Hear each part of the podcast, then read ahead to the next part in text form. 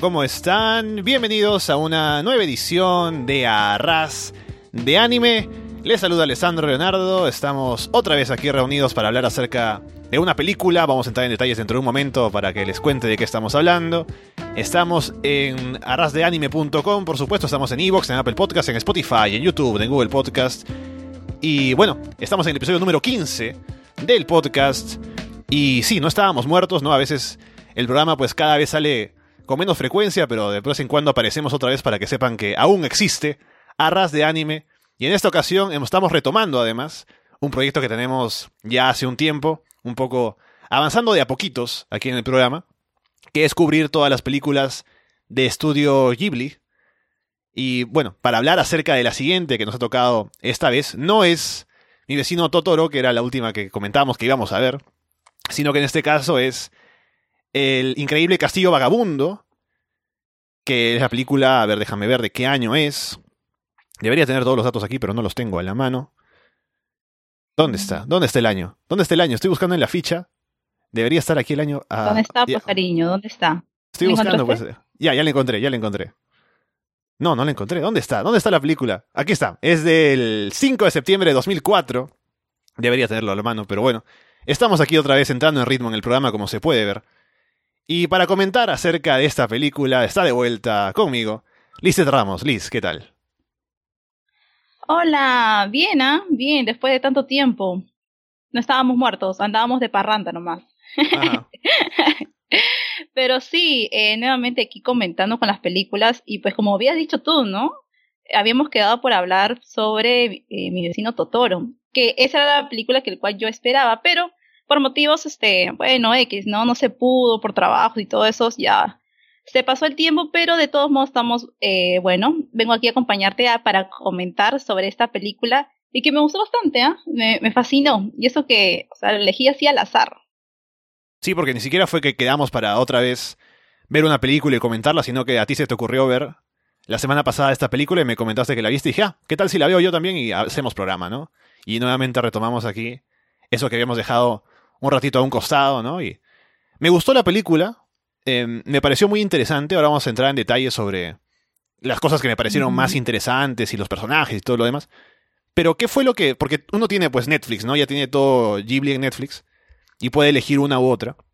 Pero ¿hubo algo tal vez que te llamó la atención de el título o la imagen que viste por ahí o algo que hizo que te eligieras esta película en lugar de alguna otra? Buena pregunta realmente, este, como cualquiera, ¿no? Uno va mirando, ¿qué puede encontrar en Netflix, no? O sea, así al azar. Y pues dentro de ella dije, oye, se me antoja ver un anime. Así, así es, así, ¿no? Y pues dentro de la lista de animes había una gran cantidad de películas, series, y me llamó más que todo la portada. La, o sea, la imagen, ¿no? Veía la portada de una anciana, mirándose frente al espejo, así asustada. Dije, ¿qué tratará? No sé, y como es del estudio, de los estudios Ghibli, eh, dije, no sé, mejor voy a, voy a verla. Y vi cuánto tiempo duraba, dos horas. Creo que una prox de, de dos horas, me parece. Y ya pues dije, inmediatamente, y no estaba sola, ojo, que no estaba sola viéndola. Tú no estás aquí, pero no sé, mi hermanito me estaba acompañando en ese momento. Así que la vi con mi hermano y nos gustó a los dos. Y a mí me encantó. Principalmente, eh, creo que es la, lo visual, no sé. Desde el inicio de la película ya uno inmediatamente lo, lo engancha, así, al toque. Entonces, bueno, a mí me sucedió así. No sé eh, si a ti desde el inicio te enganchó, tal vez en la mitad de la historia o al final, no sé, pero a mí desde el inicio, por ejemplo. No, o sea, yo, de hecho, cuando uno empieza a ver la película ya se encuentra con los paisajes, ¿no? Es algo muy llamativo. Y ya la primera imagen de la película es el castillo, tal cual, ¿no? Que tiene todo este aura de lo bizarro, ¿no? Que es una cosa así extraña, que se mueve además, ¿no? Y está como construida de manera muy barroca, ¿no? Como que cosas que no tienen como sentido de que estén juntas, pero ahí están, ¿no? Una chimenea por un lado, una ventana por el otro, ¿no? Y como que es extraño, pero que está ahí y es una unidad, ¿no? Y eso me parece que es interesante en contraste con el paisaje, ¿no? Que se supone que es lo armónico, lo bonito, el verde del campo, el azul del cielo, y aparece ese castillo en medio, ¿no? Y, o sea, desde, ahí uno tiene ese enganche. Y también luego cuando ves, vas viendo el mundo, pues aparecen otros factores, ¿no? Ajá. Sí, sí, sí, tienes razón. Eh, lo que sí he podido ver bastante, no sé, mm, bueno, yo no, yo no tomaría esas palabras, eh, yo lo considero como algo muy grotesco, porque hay varias escenas alrededor de la película que se ve, o sea, es como un impacto, no sé, lo veo así, y pues por eso lo estoy definiendo así como algo muy grotesco frente a o lo bello, ¿no? Como tú has dicho, ¿no? Lo armonioso, lo, eh, lo hermoso que aparece dentro de la escena. Pero creo que ese es el juego no solamente en cuanto a las imágenes que presenta la película, sino que también en cuanto a la temática que se presenta, porque ahí creo que hay una, una vinculación. Y bueno, creo que ese es un sello también característico de este, del creador. Si por ahí tienes los datos y lo has buscado, no sé quién es ahorita, pero por ahí nomás yo leí algo rapidísimo. Y del creador es de este, que hizo esa otra película muy conocida, eh, ah, eh, mi viaje, el viaje de Chihiro, Sí, el viaje de Chihiro. Ajá. Y no sé si por ahí lo habrás buscado, lo estás buscando ahorita, pero bueno. No, no, acá lo tengo en la mano, amor. Si yo soy un profesional, aquí yo no me equivoco en hacer programas. Digo, oye, solamente digo, nada más, pues pregunto. Como dices que no tenías información antes, pues estoy recalcándolo. No, no, no, aquí está, aquí está. Es eh, Hayao Miyazaki es el director. Película y efectivamente dirigió también eh, El viaje de Chihiro, Mi vecino Totoro, La princesa Mononoke y Nausicaa. Buenas, ¿ah? buenas películas. Y eso que, y según dice por aquí, eh, estuvo nominada, ¿no? Al Oscar. Imagínate, como mejor mm. película. Sí, no, y. Lástima que no ganó. Ah, bueno, eh, es que las películas de animación a veces. Bueno, en este caso veo que es esta película de Wallace y Gromit, que recuerdo haberla escuchado, no la he visto. Es. Eh... ¿De es esta película? Es. Eh... Porque no es una de las clásicas que uno de pronto ve de, Pixar, ¿no? Que son las que dominan esa categoría. En este caso es del Reino Unido. Así que, bueno, sí, es una película también curiosa. Recuerdo haberla escuchado mencionada, pero curioso pensar, bueno, recordar un poco aquellas épocas, ¿no? De los Oscars, en este caso estamos hablando del año 2004, más o menos. Em, pensar, pues, que compitió con esta película tal cual, ¿no? Pero bueno, entrando a, a, lo que íbamos, ibas comentando tú, de esto del, del mundo, ¿no? De, de lo grotesco y lo extraño. Es interesante porque para ubicar, digamos, de manera cronológica, un poco cultural, el ambiente de la película, es como una, un pueblo europeo en guerra, ¿no? Porque tiene los nombres también occidentales, la mayoría de personajes, ¿no? Como la misma protagonista Sophie. Y tienen todo este aura de, bueno, cómo se organiza la ciudad de esa manera. Pero también está la tecnología, que es tecnología avanzada, ¿no? Que tienen pues máquinas voladoras y tienen como eh, máquinas que funcionan en medio de la ciudad, que curiosamente como que tienen un contraste, ¿no? Porque la ciudad tal cual está construida como de esa manera, eh, no sé si decir renacentista, ¿no? O de pronto de, de esa época arquitectónica. Y luego tienes estas máquinas que son como juguetes, ¿no? Con los colores brillantes, con las formas extrañas, ¿no? Y también es parte del mundo la magia, ¿no? Porque la gente compra hechizos, se sabe que hay un mago, que hay una bruja, y no son elementos que se vean por fuera, porque hay, maneras de presentar lo fantástico en, una, en la ficción, ¿no? Una forma de presentar lo fantástico es que aparece lo fantástico y como que rompe lo que hay en el mundo, ¿no? La gente se sorprende, ¿no? Como que está por fuera de, lo normal. En este caso está como que casi parte de la cotidianidad, ¿no? Y eso hace que sea también interesante ver cómo la magia es parte del mundo, ¿no? Sí, claro, desde el inicio de la película, las primeras escenas, ya vemos ese, ese, ese, esos elementos fantasiosos desde el inicio. Cuando, eh, por ejemplo, el primera, la primera escena que recuerdo, cuando Sophie se encuentra con el mago, el mago Hope, creo que se pronuncia así, espero no equivocarme. Ojo que no pronuncio muy bien, pero unas palabras.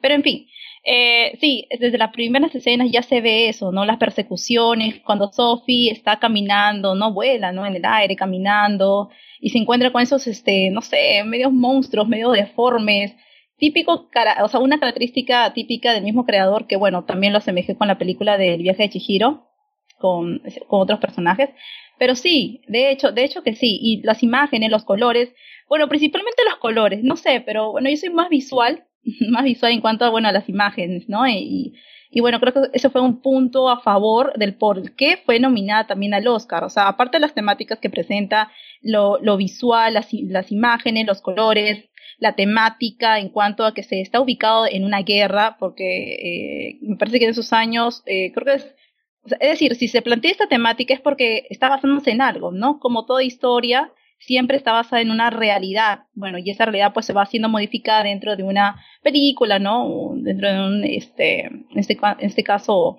una película animada. Pero, pero sea, sí, realmente, y, y lo curioso también es este, ese castillo, ¿no? Ambulante, como tú dijiste, una aglomeración, no sé qué cosa es, ¿no? Medio deforme, parece un pescado, parece una cucaracha, ¿no? Como una lengua, o, no sé. O sea, lo, se ve medio, medio raro, como una chatarrería enorme. Ajá. Bueno, así. Sí, sí, no, y para eso que mencionas de, de la inspiración en la guerra, justamente estaba leyendo, un poco para ubicarme en el contexto de la película, que es como una respuesta a lo que sucede en la situación de la invasión de Estados Unidos a Irak, ¿no? Y esa guerra que hubo por lo de las Torres Gemelas y la invasión al Medio Oriente por el tema del petróleo también, ¿no? Y todo lo que se sabe de, de lo que pasó en aquella época. Y también creo que la película trata ese tema, el de la guerra, tirándola por el lado de lo absurdo, ¿no? Porque la guerra al final, eh, viendo la película, la guerra es como que algo que no se entiende, ¿no? ¿Quién hace la guerra? ¿Por qué? Eh, ¿Por qué termina la guerra al final? Porque al final la, guerra termina porque esta reina, ¿no? Esta gobernante dice, ah, bueno, que acabe la guerra, no me importa. Y es como que la guerra no, no significa nada, ¿no? Más allá del propio sufrimiento y el dolor y este agobio para los personajes, ¿no? Pero la guerra en sí no tiene como un objetivo, sino que es como algo, un absurdo. Y creo que ese es como el mensaje un poco de la película, entre varios mensajes que tiene, ¿no? Del hecho de que la guerra, pues, ¿qué trae, no? Y de dónde viene. Y qué, cuál es, qué es lo que se saca de la guerra, ¿no? Más allá de, de lo negativo. Y pues la guerra, pues, en la película es eso, ¿no? Esa cosa extraña que no se entiende y que al final termina así como por capricho, ¿no? Sí, justo, bueno, eh, te había comentado, bueno, antes de grabar, eh, tuve que ver la película dos veces porque la anterior lo vi y lo vi de manera general. Ahora cuando lo vi por segunda vez, me di cuenta de varios detalles que, bueno, no las había, no las había captado al inicio, cuando lo vi por primera vez. Y creo que, bueno, a muchos, no, bueno, tal vez no a todos, pero bueno, a algunos no sucede. Bueno, a mí me pasa. Así que para reforzar la información tuve que volver a ver la película. Y justo el detalle que estás mencionando eh, del, del por qué la guerra, yo tampoco no lo había entendido. O sea, ¿por qué están peleando? O sea, sabía que, que había una guerra y que, o sea, ¿cuál era el motivo, no? ¿Por qué es la lucha? ¿Por qué el enfrentamiento? Bueno, al final de la historia aparece, eh, hay un personaje que se llama Cabeza de Nabo, le dice, ¿no? Un espantapájaros. Pues sí, recordarás, ¿verdad? ¿Recuerdas? Sí, sí, sí, sí claro. Ya, perfecto. Entonces, ese espantapájaros al final, ¿no? Es convertido porque tenía un hechizo. O sea, todos ahí tienen un hechizo, toditos. Incluida la misma Sophie, está este, el mago Hawk, está el mismo espantapájaros. Eh, creo que son todos, me parece. Pero lo curioso es que este espantapájaros, ¿no? Al final, ¿no? Siendo pesado por la misma Sophie, eh, se rompe su hechizo y se convierte en un hermoso príncipe. Y justo al final dice, yo tengo que regresarme a mi país de origen, que soy, este, soy del reino de, eh, del vecino, dice, soy del reino vecino, dice eh, en este caso el príncipe que ha sido recién transformado, ¿no? Como tal. Y ahí yo, bueno, saco mi conclusión, porque después de decir esas palabras, en este caso, ¿no? Cabeza de nabo, porque así es como es conocido alrededor de la película, eh, luego de ello aparece la imagen, la escena donde este, la hechicera Sulima dice a sus, bueno, a sus ayudantes que hay que llamar los ministros porque hay que terminar con la guerra. Bueno, entonces al final se concluye porque al inicio de la película ni en la mitad, sino que hasta el final realmente y verdaderamente te dice cuál fue el propósito o cuál fue el motivo por el cual se dio en este caso la guerra. Es porque, según se dice, el, el reino vecino pensaba de que al príncipe heredero habían, bueno, lo habían secuestrado, ¿no? Eh, en este caso el reino en el cual se encuentra Sof, eh, Sophie y los demás. Pero no era así, sino que había sido convertido, bueno, por un hechizo de una bruja, no se sabe quién, pero había sido convertido, y pues ah, por ese motivo lo, lo dan como desaparecido. Y bueno, ese, ese, más que todo es el motivo por el cual se estaba dando la guerra, pero que en realidad no sé si sería absurdo, Puede ser, ¿ah? Al inicio tal vez, ¿no? Puede ser, pero al final se capta la idea. Sí, aunque igualmente como que no conduce a nada, ¿no? Porque hay un momento en el que la guerra cambia a ser solamente la persecución de Hulk y, y Sophie y eso, y como que la guerra pasa a un segundo plano, ¿no? A pesar de que está todo el esfuerzo de la batalla y demás. Así que es extraño, ¿no? Creo que eso es por diseño, que sea así, que se sienta así. Pero es interesante igualmente cómo aparece la guerra, ¿no? Y cómo termina y eso. Por, por eso mismo, ¿no? De que es algo que de pronto no se entiende como que tenga una motivación justificada. Pero bueno, ahí está la guerra, ¿no? Mm. Bueno, yo no opinaría así. Eso sí tengo que discrepar contigo, cariño. Yo no opinaría así, porque yo creo que si no hubiese estado la guerra de por medio y bueno, la justificación de que se habían, este, bueno, eh, el príncipe heredero ha desaparecido, ¿no? Y que tal vez la culpa es del reino donde se encuentra ahorita la hechicera Suliman, entre otros, ¿no? Eh, si no hubiese sido ese motivo, pues no hubiese ocurrido eh, que el mago Hawk se hubiese intervenido, ¿no? Para sabotear tal vez las naves del reino de, de, los dos oponentes, ¿no? Que están combatiendo, ya que a fin de cuentas, ¿no? Nosotros sabemos que toda guerra siempre trae eh, varias consecuencias negativas para los pobladores. Entonces creo que la guerra es, aparte, no creo que sea absurdo, sino que es un elemento necesario que le da, bueno, sentido, tal vez una guía, ¿no? Del por qué también Hawke se intervenía. No directamente, pero lo hacía sutil para eh, evitar que se continuaran estos conflictos o estos actos bélicos. Bueno, no sé, esa es mi opinión. Así que, bueno, yo respeto tu idea. ¿Y qué te parece Sophie como personaje principal, como protagonista? Sophie.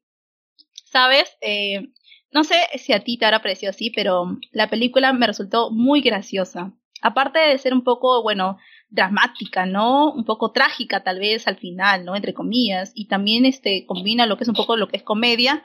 Todo, todo, todo, o sea, me fascinó. Y el personaje, de hecho, veo ese cambio en el personaje desde el inicio, porque ella misma eh, se siente menos. Tiene su hermana, ay, no sé en dónde trabaja su hermana. Eh, ¿No trabajan todos en una, eh, en una sombre, sombrería? ¿Donde venden sombreros? Ajá. ¿Sombrerería? Son, sí, no sé cómo se le llama, pero bueno, en fin. La cosa es que vende sombreros y punto. Y la, y la situación es que, bueno, la, eh, Sophie vende, claro, ¿no? Hace, es, sombrerera, dicen, ¿no? Es la sombrerera. Y su hermana, bueno, trabaja en otro lugar, no recuerdo en dónde pero ella siempre se ve como un ser inferior, no sé, menos, menos que los demás. Inclusive eh, alrededor de la película también dice, ¿no? Eh, tú no me vas a creer, ¿no? Le dice al mago Hawk, porque estaba enamorada de, de, él en algún punto. No sé cómo llegó al árbol, pero así, o sea, nació, pero eh, ella misma dice, no, yo soy fea, tú no me vas a querer, ¿no? O sea, se siente menos. Pero al final creo que eso ya va cambiando y se va transformando el personaje femenino. No sé, pero veo que poco a poco este personaje se va empoderando a sí misma y pues gracias a ella también se logra dar fin a este esta guerra, a estos problemas y también este dar solución al hechizo, ¿no? Al mal que le acaecía a este mago Hawk. Sí, no, y bueno, un par de cosas de lo que has mencionado. Primero, el tema de la comedia, que también me pareció, me he reído a carcajadas, así estando solo aquí en mi casa mientras veía la película. Sobre todo en dos momentos de la película. El primer momento la forma en la que Sophie reacciona a verse vieja, ¿no? En el, en el espejo, cuando ve que le han hechizado, que le hechizó esta la, la bruja del páramo. Cuando se ve vieja en el espejo, uno pensaría, ¿no? Imagínate que te pase eso a ti, ¿no? ¿Qué, cosa sería, qué, qué, sería lo que, lo que harías, ¿no? ¿Qué pensarías? En el cambio, Sophie es como que lo asume como si fuera cosa de cualquier día, ¿no? Que claro, eso es lo que le va a afectar a ella, que le cambia la forma de hacer las cosas y todo, tiene que tomar la decisión de irse de su casa, pero como que lo toma bien, ¿no? Y se mira y dice, ah, mira, ahora estoy vieja, tengo que salir de aquí, ¿no? y de pronto sale de a poquitos de su casa, caminando lento, ¿no? Y de pronto se ve como saca provecho de ser vieja para que la gente la ayude y que la, la lleven. Y... Me pareció gracioso eso, el, el, tema de cómo reacciona, porque es algo que no, reacción que yo tendría al menos, ¿no? Si algo me pasara así. Y la otra parte que me pareció muy graciosa es cuando está la carrera de las viejas, ¿no? Que es la, la bruja y, y ella, Sophie, cuando tienen que subir la escalera para llegar a encontrarse con el rey. Y tienen que... No pueden usar magia, ¿no? Sobre todo la bruja, ¿no? Eh, no puede usar magia para subir. Y Sophie además tiene que cargar al perro que tiene que le está acompañando. y llegan pues sudando, ¿no? Con las justas, sobre todo la pobre bruja, ¿no? Que llega y ha hecho un desastre. Esa parte me pareció, me pareció genial. Claro, coincido contigo. Sí, de hecho, eh, por ejemplo, o sea, si yo me pusiese en esa situación y, y de la noche a la mañana o sea, veo que he cambiado de pieza a cabeza, claro que no lo asumiría como algo natural. Sophie lo asume como algo ya propio, o sea, ya inmediatamente, o sea, se asusta, pero es un susto, eh, un miedo sutil, o sea, es menos, es poco, pero lo, lo, o sea, hace como si fuese un, algo natural, como si ya le hubiese ocurrido anteriormente, no lo sé. Bueno, y así se percibe, ¿no? Y como tú bien dices, este, se aprovecha, ¿no? Saca sus, sus artimañas, porque siendo una persona ya de tercera edad, una abuelita, ¿no? Que necesita pues ayuda, ve que los demás se compadecen de ella, ¿no? Y él, se da cuenta de todo eso. Pero sí, ¿ah? y, y la otra escena que justo mencionado de, de la competencia, ¿no? También fue muy graciosa eh, eh, ese detalle porque al final se da cuenta de que el perrito, ¿no? Ese perrito que está, perrito viejo, ¿no? Que ni siquiera puede ladrar, ¿no? Mm. Este, eh, al final eh, se da cuenta de que no era, no era el mago, bueno, eh, bueno, el hechicero, ¿no? El mago Hawk. Porque, le había dicho él que le iba a acompañar y iba a ir disfrazado, pero no sabía en qué forma. Y pensaba que era el perro, pero al final el perro no, era el perro, era el perro mágico de la Madame Suleiman. Ajá, exacto, sí. Y la competencia, pues, pobrecita, realmente pobrecita. Pero la otra ni se rinde, ¿ah? Y, y, y, hablando, pues, justamente de la transformación de Sophie, eh, yo pensé, y mira, esa fue la primera idea que se me vino a la mente cuando vi la película. Sophie pensé que iba a estar, o sea, de viejita, de anciana, y al final de la película recién se iba a transformar, ¿no? Como era antes. Pero no ocurre eso. A lo largo de la, la película, o sea, la transformación varía. Por momentos está, se ve joven y por otros momentos se ve nuevamente vieja no sé, este, así es lo que se, se ve esas, esas comparaciones, ¿no? Esas eh, bipolaridades, no sé, no sé cómo llamarle, pero bueno, eh, es, es, lo que se percibe y creo que tiene que ver mucho con su, su autoestima o cómo ella se siente cuando está frente a una situación. Mm, bueno, así, así se puede notar. No, claro, y tiene razón, porque eso es algo que también me parece llamativo, ¿no? Como a veces aparece ella como que anciana, pero a veces no es tan anciana, o sea, sigue siendo vieja, pero se ve un poco más joven, sin llegar a ser como era antes ella, ¿no? Pero luego sí pasa a ser como era antes, pero con el cabello gris, que es como finalmente termina. Me parece que son como ese juego de con la imagen, ¿no? De Sophie y cómo ella se va, va luciendo físicamente. Es como un reflejo de cómo ella también va cambiando o va madurando, si se quiere, ¿no? Con sus experiencias, con la relación con los demás, cómo va ella como consiguiendo más agencia, ¿no? Como tú decías, al inicio es como que la hermana casi olvidada de su familia, ¿no? Que está ahí, pero que no hace mucho, que no conoce a mucha gente, que pues es como la, hermana que, que es la, la, más retraída de todas, ¿no?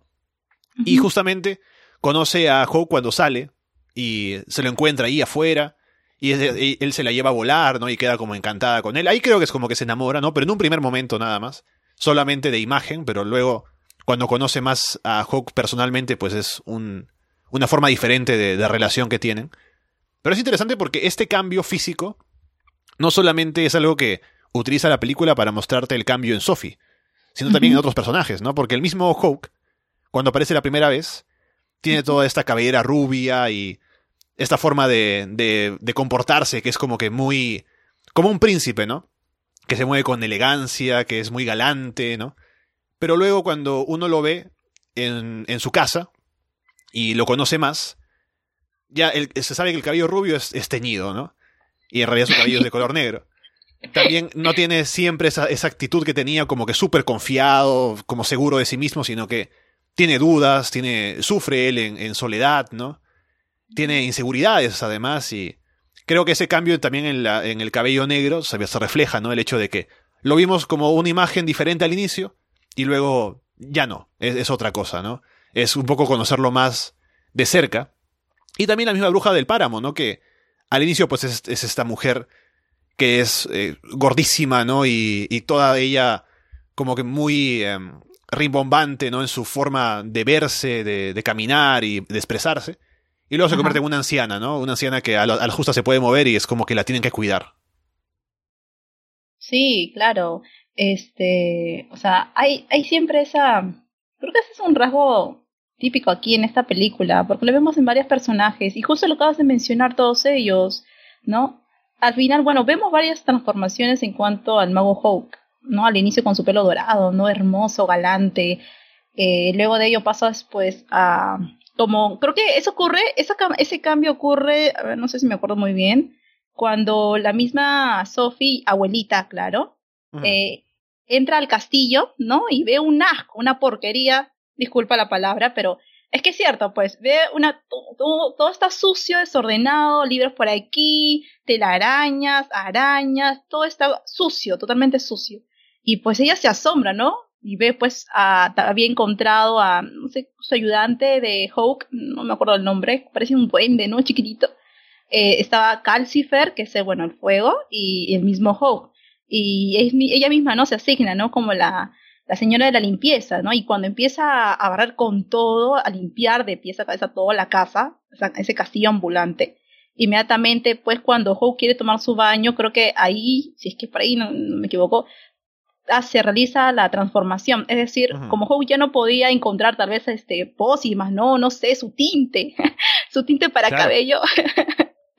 Por eso, este, no pudo, este, ser como era antes y al y, bueno, casi al final vemos que el cambio de color de pelo del mismo juego que ya es diferente, ¿no? Inclusive también su actitud, su actitud también cambia, ¿no? Esto es una transformación a lo largo de la película en todos los personajes, podemos decir. Y ese momento de, de Latina es importante porque uno se da cuenta de lo importante que es para Hawk en ese momento guardar las apariencias, ¿no? Porque yo pensaba, al igual que tú, que cuando sale ahí todo espantado de, de Latina, es porque Sofía habría movido algo que es como una pócima importante para él, una pócima mágica, ¿no? Que de alguna manera, no sé, sostiene el castillo o algo de importante tiene. Pero al final es solo el tinte. Y el tinte es algo que le, afecta tanto a él que se deprime, ¿no? Y casi como que se chorrea ahí, casi apaga a Calcifer. Y solamente por el tinte, ¿no? Y luego a partir de ese momento es como que ya lo vemos sin que él guarde las apariencias, ¿no? Como que se muestra un poco más genuino, porque no se pinta el cabello. Ahora ya sabemos cuál es su, su verdadera actitud, ¿no? Que no es solamente el galante hechicero, sino que tiene todo esto detrás, ¿no? Que también son problemas y son preocupaciones. Y todo eso empieza por el hecho de ya no tener que teñirse el cabello para aparentar algo que no es. Sí, claro. Bueno, no sé si era tinte o no, una pócima, como bueno, como era un mago, ¿no? Utilizaba varios instrumentos, elementos. No lo sé, bueno, así lo, así bueno, así es como puedo pensar, y bueno, y tú lo acabas de mencionar también. Pero sí, es, es bien gracioso, ¿no? Y bueno, y para mencionar tal vez otra escena graciosa, bueno, a mí me llamó la atención. Por ejemplo, cuando la misma Sophie entra a, este castillo ambulante y se, y se da cuenta de que, bueno, aparte de que está todo sucio, quiere preparar, ¿no? Comida, un desayuno decente para, bueno, a, al ayudante de, de y el mismo Hawk, tal vez. Y es donde este, el mismo Calcifer no, no le deja, ¿no? No, yo no te voy a obedecer yo solamente obedezco, ¿no? A Hawk, es el único.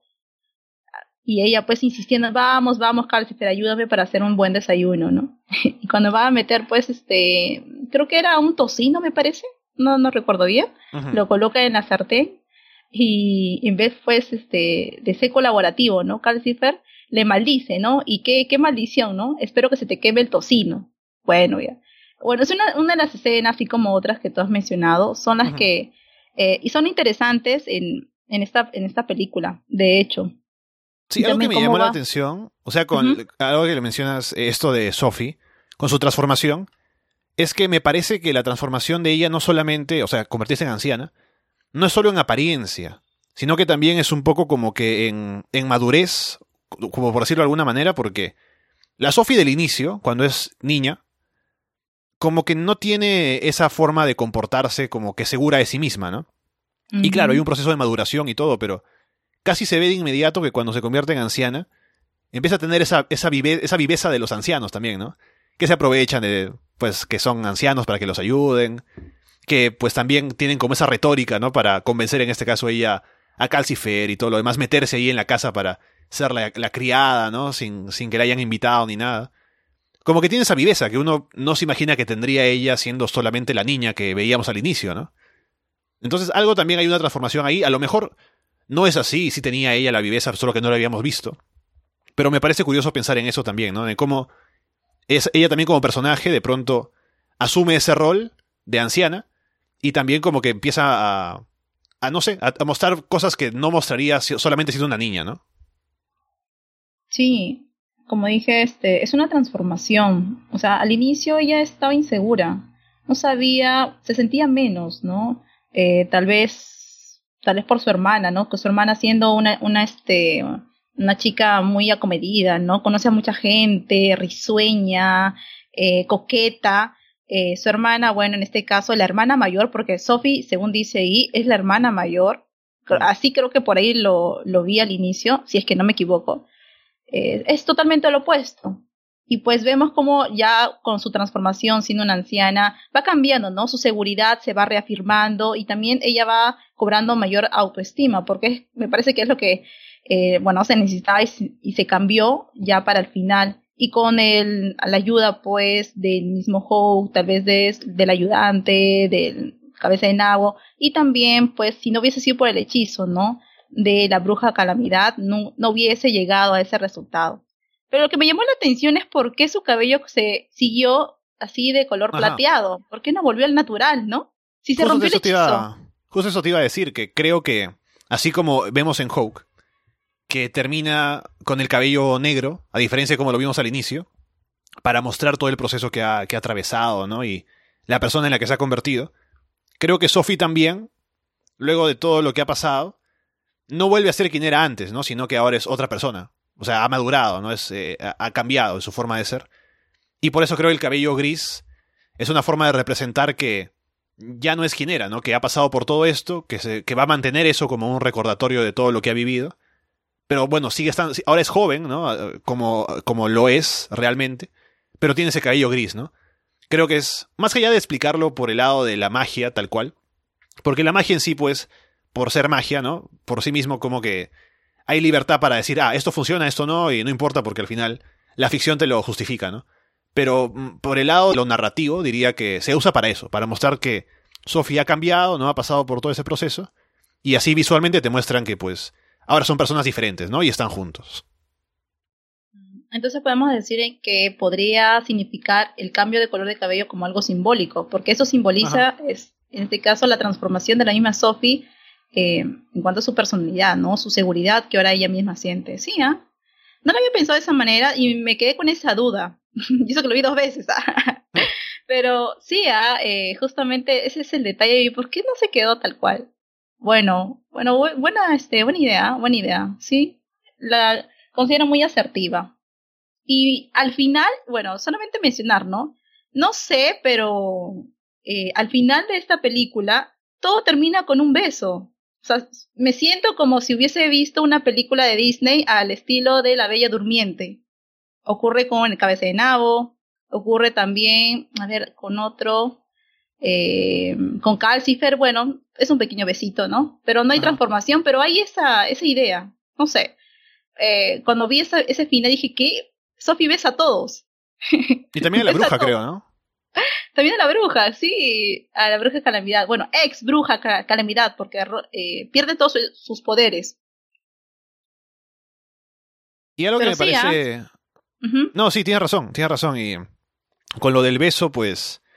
Bueno, es un poco caer, no sé si caer es la palabra, ¿no? Pero recurrir a ese. a, ese cliché, ¿no? A esa idea de.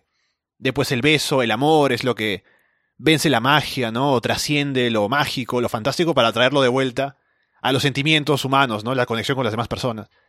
Así que no creo, aparte, bueno, uno puede tal vez lo puede criticar en otras producciones de ficción si quiere, pero creo que aquí no está fuera de lugar, ¿no? Porque con todo lo que han pasado los personajes, creo que al final el hecho de que pues Sophie le dé un beso, ¿no? A unos y otros, que al final rompa los hechizos, me parece que tiene que sentido porque justamente lo que iba a comentar ahora es como la película te crea este ambiente familiar, ¿no? Entre los personajes, porque se van uniendo de a pocos, porque los únicos que están juntos al inicio son Hawk y su discípulo, ¿no? Que creo que es Mark, el nombre.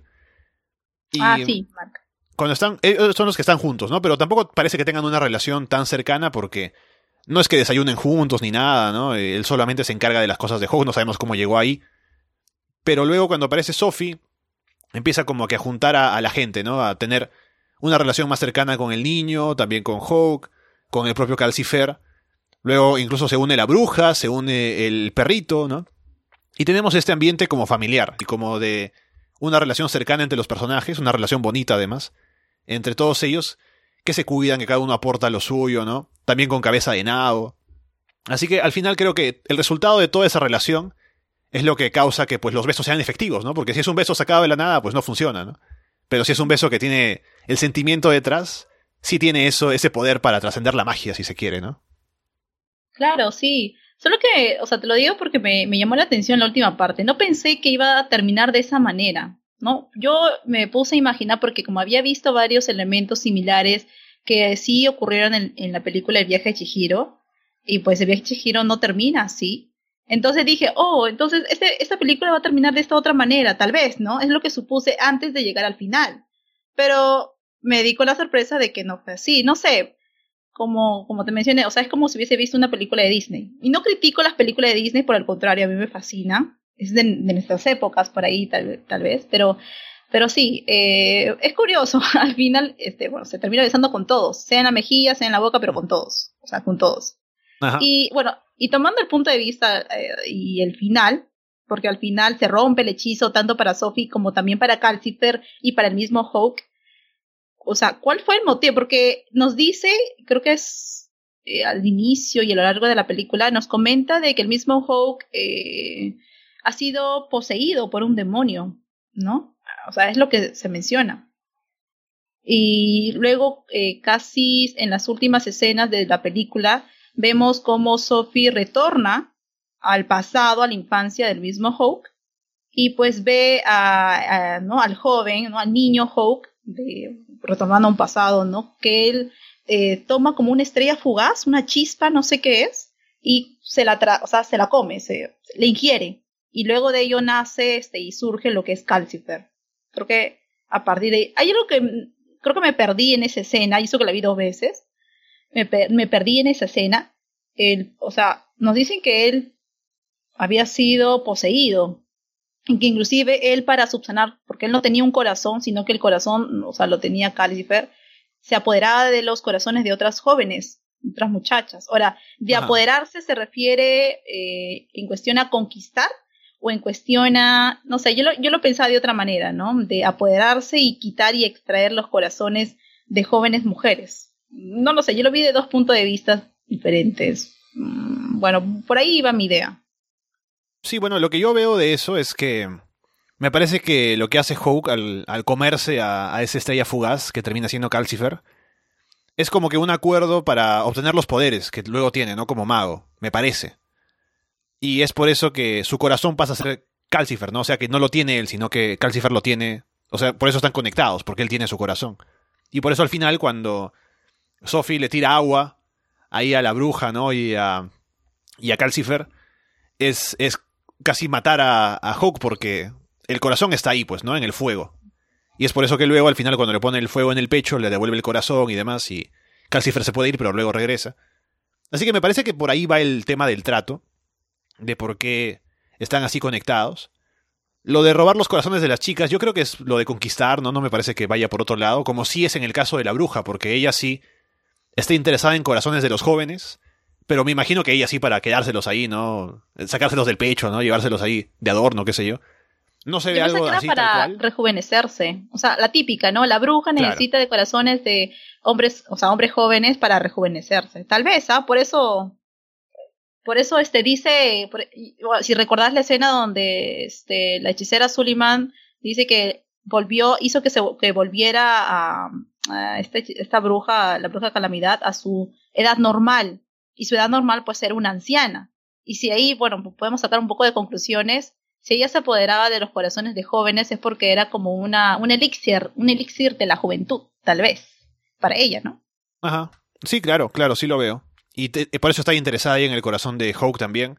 Y por eso al final sostiene a Calcifer, ¿no? Porque ya está viejita, no se da cuenta de que se va a quemar. Pero sí, o sea, sí tiene sentido y sí lo veo así también. Y lo que estaba pensando, otra cosa, ¿no? Una comparación.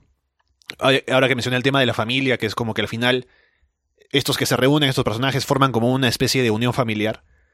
me pareció interesante el contraste con lo que pasa con la mamá de, de Sophie, ¿no? Que en un momento como que la contratan para que vaya allí y básicamente haga saber dónde están escondiéndose, ¿no? Ella y todos los demás, para que la vayan a atacar, básicamente contratada por el gobierno, ¿no? Para que haga esa, tarea de espionaje. Y cómo la mamá básicamente vende a su hija, ¿no? Pero también lo interesante de esa escena es que cuando la ve, la ve además siendo vieja, ni siquiera siendo joven con el cabello gris ni nada, sino que totalmente vieja.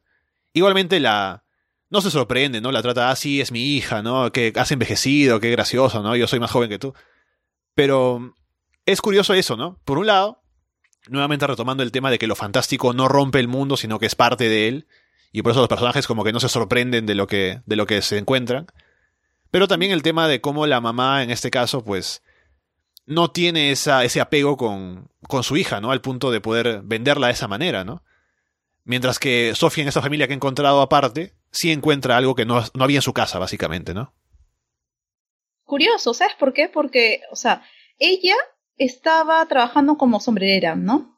Y creo que le comenta a su propia hermana, diciéndole que ese es el lugar donde había trabajado también su papá, o ese era el lugar donde este, trabajaban ellos, no sé.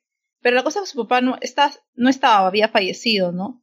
Y, o sea, ¿y por qué la mamá actúa de esa manera? Inclusive llegué a confundir a la mamá con la, con la hermana de Sophie, se parecen.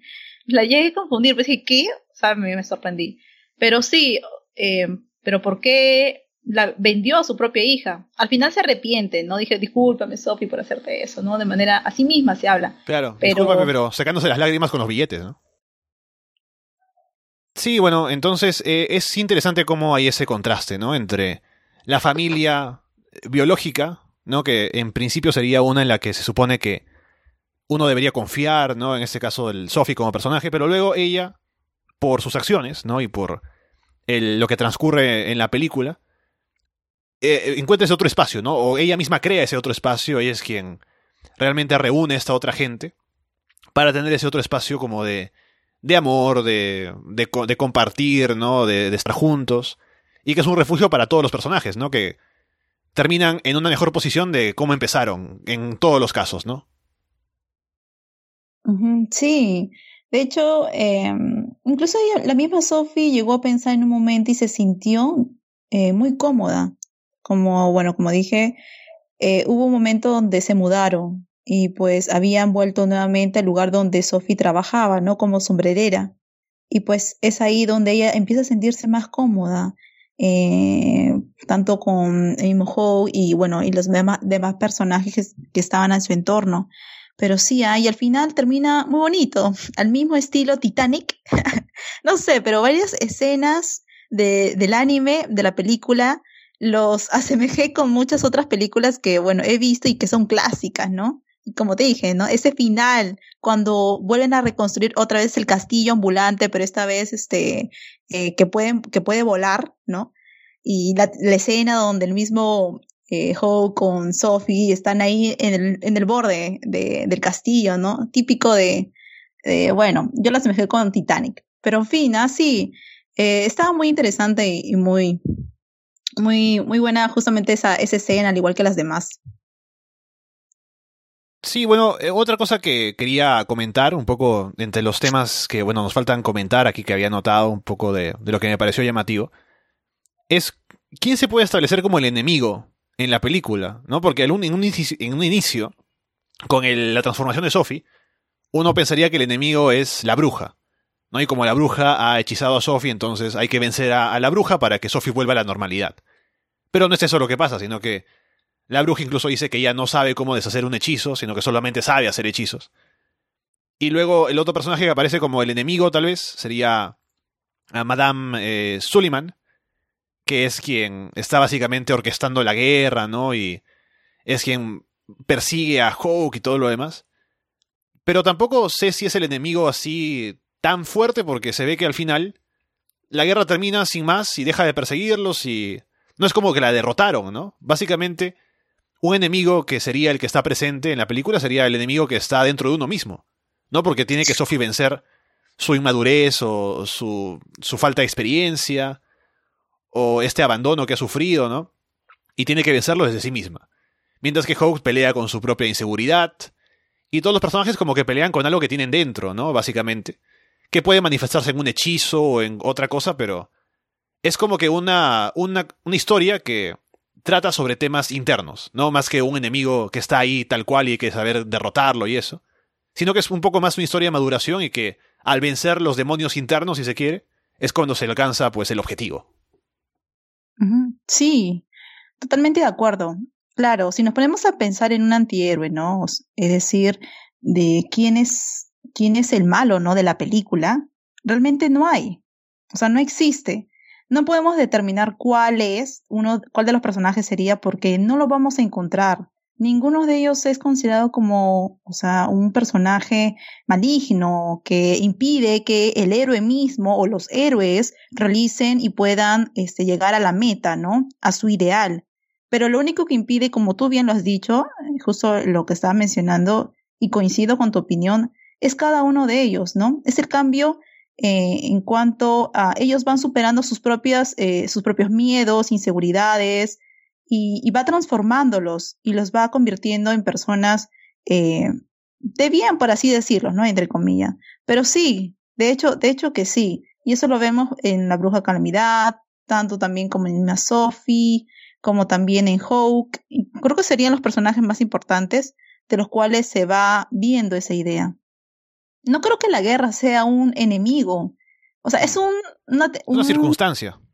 Sí, como circunstancia, ¿no? Es decir, es la temática que te presenta y el contexto en el cual se ubica la historia misma, pero no es considerado como un enemigo como tal.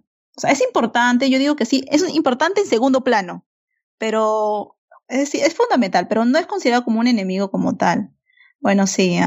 Y sabes, y, hablando pues de, los del cambio, de los cambios en los mismos personajes y cómo ellos mismos este, van transformándose. Hay algo que me llamó la atención y creo que no lo hemos mencionado. Justamente la casa, el castillo ambulante, tenía una puerta. Eso, estoy, te juro que era lo siguiente que te iba a decir, pero adelante, amor. te leí, te, leí, te leí la mente. pero sí, y eso es lo que me llamó la atención. Dije, wow, si, si esto existiera en la vida real, llegaría temprano a todos los lugares que yo fuese. bueno, estoy un poquito tardón en algunas cosas, pero, pero sí, ¿ah? me, este, y cómo eh, el cambio, o sea, de diferentes lugares, porque todo está ubicado en un mismo, en un mismo reino, solo que en diferentes partes de ese mismo reino. Y pues la, el castillo los lleva a diferentes partes de ese reino. ¿Y cómo y cómo lo pueden ubicar? Con una ruleta de colores, ¿no? Bien didáctico ese detalle, pero me llamó mucho la atención y hay una puerta donde la misma Sophie pues empieza a averiguar, ¿no? ¿Dónde llevará el color verde? ¿A dónde llevará el color azul? ¿A dónde llevará el color rojo? Y había otro que era un color negro y pues la, el mismo color lo dice todo, te lo dice todo, ¿no? De manera simbólica. Sí, muy interesante porque está eso como que están establecidos en diferentes lugares y según cómo giren esa ruedita, ¿no? Y a qué color esté, abren la puerta y están ahí. Pero es interesante cómo están establecidos en, digamos, están como en dos pueblos al mismo tiempo. Y en cada uno funcionan de manera similar, ¿no? La gente toca la puerta, pueden abrir, pero son en pueblos distintos. Incluso en uno están en un reino, en otro están en el otro. Y como que a Hogg lo llaman para que colabore con un reino, para que colabore con el otro al mismo tiempo porque es como un, un, elemento que está por fuera de la cotidianidad de ese pueblo. Como que está al margen, ¿no? No, no fuera tal cual, porque hemos dicho, o lo he dicho yo, que la magia no es que sea un elemento extraño en este mundo, pero sí está como al margen de, de la cotidianidad eh, de los ciudadanos, ¿no? Que saben que ahí vive un mago, que se le puede pedir hechizos, pero que no es parte del, del común, del día a día, ¿no? De, junto con los vecinos y demás. Y por eso es un elemento que como que está ahí, y es interesante ver cómo funciona en cada uno de esos espacios. Y también lo otro curioso es que si bien la casa pues tiene esa propiedad de que con el cambio de perilla cambia el lugar en el que sale, también la casa se tiene que mover, ¿no? Porque al final, para escapar de donde estaban antes, se mueve la casa hacia otro lugar y ahora hay otra serie de puertas que se abren, ¿no? Pero en otro sitio. Y eso me hace pensar que cómo sería la lógica de cómo funciona, ¿no? O sea, están en un lugar, se estaciona la casa tal cual, ¿no? Físicamente en un sitio, pero tiene acceso a otros, a otros tres o cuatro. Y luego cuando se mueve a otro sitio tiene acceso a otros lugares, ¿no? Y cómo se determina por qué en este lugar aparecen en estos otros lugares, por qué en este otro aparecen este otro serie de lugares, pero bueno, son cosas que están ahí en la película, pero al menos es interesante ver cómo tienen este espacio, están en varios lugares al mismo tiempo, luego escapan y cuando van a buscarlos las casas están vacías, ¿no? Y van a otros espacios y la casa se transforma incluso para adaptarse al nuevo lugar en el que van a estar para que la apariencia externa del castillo sea como que se, se combine con el lugar en el que están. Pero el castillo mismo tiene pues lo bizarro que hemos mencionado, ¿no? Sí, de hecho, de hecho que sí. Em, justo estaba pensando en lo que estabas comentando, se me vino una idea en la mente, pero se me fue la idea. pero eh, eh, es, es lo curioso, ¿no? Porque el cambio se da dos veces, y lo acabas de mencionar. Se dan dos, se dan dos veces. Bueno, una al inicio, ¿no? Cuando la misma Sofía averigua, y la otra cuando recién se muda. Y claro, es, es curioso en cómo se plantea esa, esa idea. O sea, el, el castillo moviéndose y. No sé si estacionándose, realmente no lo sé. Mm, creo que sí, bueno, podemos deducir que tal vez sea así, pero... Porque al final, ¿dónde está, no? Porque lo vemos moviéndose entre en el campo, pero no es que lo veamos metiéndose en una ciudad, ¿no? Porque encontrar un lugar en el campo y de pronto desde ese lugar conecta con otros lugares, ¿no? Pero no es como que se meta a una ciudad así caminando, como, como lo vemos caminar. No, yo, había, yo lo había considerado de esta manera. Sea o no detenido el castillo, Sophie puede, o cualquier otro personaje, puede abrir la, la perilla, no puede abrir la puerta en este caso, y transportarse a, según, ¿no? El lugar que quiere elegir pero no necesariamente creo que debe estar estacionado el castillo para poder transportarse a otros lugares. No sé, yo lo había tomado así, pero tal vez se me escapó ese dato. Pero si tú lo has visto y dices que por ahí tal vez hay algún indicio. Sí, bueno, es lo que yo asumo, básicamente, viendo. Porque las escenas del castillo moviéndose son siempre en campos abiertos, en lugares así, donde no hay mucha gente viéndolo alrededor, ¿no? Pero luego sí están conectados con los pueblos y dentro de las ciudades, entonces alguna lógica puede haber por ahí, pero igualmente pues es, es magia, así que escapa la lógica tal cual, pero un poco de, de, eso se puede explicar, como que ciertas coordenadas, qué sé yo cómo se organiza, pero ahí está esa idea al menos. Claro, y y la misma, inclusive la misma Sophie, ¿no? Queriendo averiguar o queriendo indagar tal vez que a dónde lleva cada, o sea, le lleva cada puerta. Y en una de esas sale, ¿no? De la casa con este, no me recuerdo, Mark, con Mark, justamente, ah. disfrazado, salen a, al mercado a comprar y, y, justo en ese momento aparece este, un conflicto, ¿no? Una, una pequeña rivalidad entre dos bandos, me parece por ahí, y ella estaba comprando pescado y el señor de que estaba vendiendo pescado, en vez de atenderla, ¿no? Se va a chismosear a ver qué es lo que pasa. Le dice, señora, no, no, no, yo ya no vendo, yo no vendo, ya, vuelve más tarde, vuelve más tarde, ya no vendo, ya no vendo. Y la señora le queda así, ¿qué pasa, qué pasa, qué pasa? Ya, inmediatamente pues se da cuenta de lo que ocurre y justo en eso aparecen pues los espías, entre comillas, por así decirlo, bueno, de la, de la bruja calamidad. Pero sí, e, e, es, es constante con la temática de, de poder ver, ¿no? Los conflictos, los problemas que acaecen a las ciudades. Yo juraría que el mismo, o sea, todas las puertas que conllevaba cada una de, del castillo era en torno a un mismo reino. Hmm. Es que yo veo que hay banderas diferentes cuando salen de uno u otro lugar. Hay un sitio en el que están como todas las banderas de la guerra, ¿no? En otro sitio como que no. Y creo que lo buscan, porque lo buscan por dos nombres, aunque es cierto que lo buscan del mismo lugar, ¿no? Por dos nombres diferentes, pero es el mismo. Eso me recordó, por ejemplo, ¿te acuerdas de Death Note? Cuando L tiene como varios nombres, como que los tres detectives más importantes del mundo son el mismo, pero con diferentes nombres. Básicamente es así, ¿no? Él tiene como el nombre de mago, el que por el que se le conoce, o algún otro por ahí más, y lo convocan igual, ¿no? Para que vayan a ver a, a pues al rey, ¿no? Lo que necesita. Pero bueno, lo que tenía un poco como un tema más que añadir es que hay un poco del, del destino, ¿no? Eh, en la parte de, en la que Sophie viaja al pasado, tiene esta visión del pasado, y encuentra ese momento en el que ya, ya mencionaste lo de cuando se come Hope a, la estrella fugaz para que salga acá y como que no sé si la ven, pero voltean como a donde está ella, y hay la idea de que ellos van a esperar que ella aparezca para salvarlos, ¿no? Luego de este trato que han hecho, el uno con el otro, y que ahora están conectados. Como que Sophie es aquello que va a aparecer ahí como para salvarlos, ¿no? Y efectivamente es lo que pasa al final, pero hay ese detalle también que, bueno, se puede considerar como algo importante también. Ah, claro, sí, lo mencioné hace ratito. Pero sí, justo esa parte cuando le dice, ¿no? Hawk, eh, Calcifer, eh, búsquenme en el futuro. Y, oh curiosidad, el mismo Hawk al inicio de la película la busca ella. Entonces, es como un círculo. No sé, me hizo sentir así, como una historia circular que todo olvida un inicio. No sé, algo así me, hizo sentir, pero justo en ese, en ese escena después, por, el motivo por el, por el cual misma Sophie le advierte, ¿no? Del problema en el que se mete el mismo Hawk para, para poder ser considerado como el mejor mago de todos, de todos, ya que, bueno, ahí la magia, ¿no? Es algo normal, como si fuese parte de ellos. Y ya desde el inicio de la película te lo dice así, así de manera directa, directa, sí sin anestesia, ya está, igual, ya. Pero, sí, de verdad, de verdad.